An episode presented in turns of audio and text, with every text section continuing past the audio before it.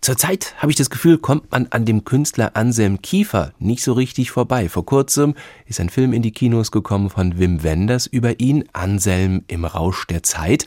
Und jetzt hat noch einer nachgelegt, Karl-Uwe Knausgård, der Norweger, der internationale Literaturstar, der durfte Anselm Kiefer in seinem Atelier besuchen und hat darüber in seinem neuen Buch Auskunft gegeben. Der Wald und der Fluss über Anselm Kiefer und seine Kunst heißt das. Mario Scala hat es gelesen. Am Ende seiner Kindheit bereits, so erzählt Knausgård, ohne ein genaues Alter zu nennen, habe ihn die bildende Kunst angezogen.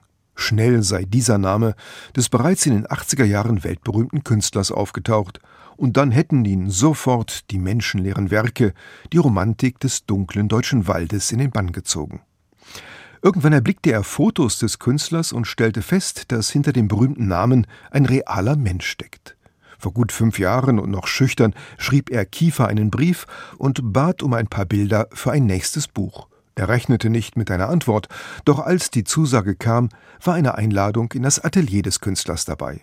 Knausgott besuchte Kiefer in Paris begleitete ihn in den Schwarzwald und zu seiner Geburtsstadt Donaueschingen und lernte den Mann hinter den Bildern kennen. Das Staunen allerdings blieb. Es gibt Menschen, die auf solche Weise bekannt sind, dass man niemals damit rechnet, ihnen zu begegnen. Sie scheinen in einer anderen Welt zu existieren. Bei Künstlern ist es nicht das Gesicht, das bekannt ist, sondern ihr Werk und davon ausstrahlend ihr Name. Ein solcher Name ist für mich seit jeher Anselm Kiefer gewesen. Ja, vielleicht mehr als jeder andere Künstler unserer Zeit, weil seine Werke so monumental sind, so aufgeladen mit Zeit, so beladen mit Geschichte und weil das Private, Kleine, Persönliche in ihnen vollkommen abwesend sind. En passant gibt Knausgård auch einiges von sich preis und damit auch den Grund für diese besondere Faszination. Er mag zum Beispiel keine herzlichen Umarmungen und Begrüßungsrituale. Ein kurzer Händedruck, wie es an einer Stelle heißt, und dann zurück in die Einsamkeit. Ein tiefer Ernst, die Abwesenheit von Humor. Beides findet sich in den Romanen Knausgårds und in den Gemälden Kiefers.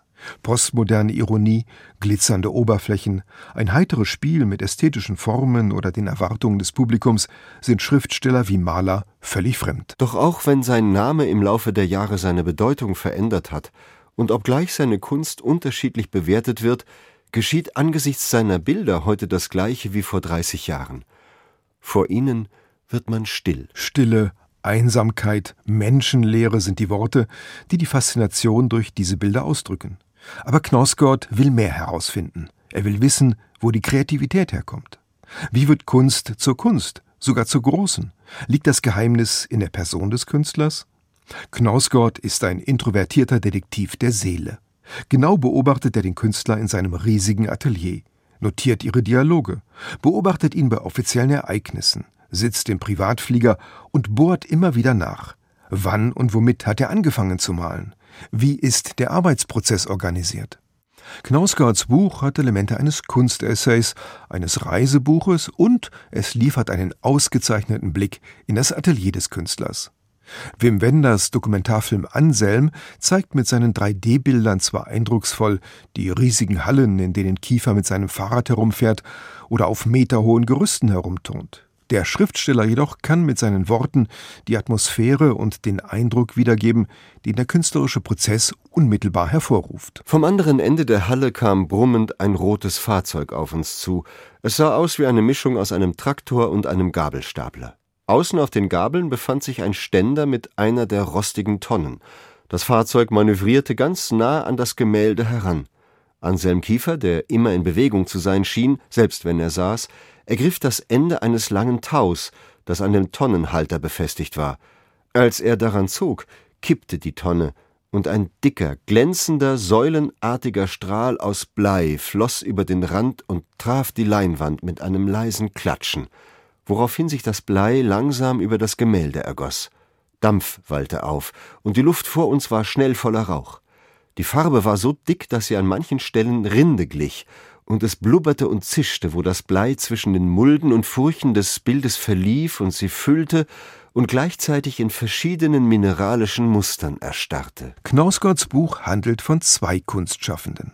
Es zeigt einen norwegischen Autor, dessen Bücher von Menschen wimmeln, der aber bei jeder Gelegenheit seine Einsamkeit betont und sich lieber am Rande des Geschehens hält. Und einen deutschen Maler, dessen Bilder menschenfrei sind, der aber in großen Gesellschaften aufblüht, pausenlos Witze erzählt und stets von Mitarbeitern umgeben ist. Wer also dem Geheimnis, woher Kreativität kommt, auf die Schliche kommen möchte, müsste nur herausfinden, was diese beiden miteinander verbindet. An einer Stelle heißt es, Kunst zeigt nicht nur das Geheimnis, wie Kunst aus Wirklichkeit entsteht, sie behütet es auch. An einer anderen Stelle jedoch kommt eine Antwort. Große Künstler wohnen in ihren Werken. Marius Galler zu Karl Uwe Knaus-Gorz. Der Wald und der Fluss über Anselm Kiefer und seine Kunst. Das Buch ist bei Luchterhand erschienen und kostet 25 Euro. Neue Bücher in HR2 Kultur.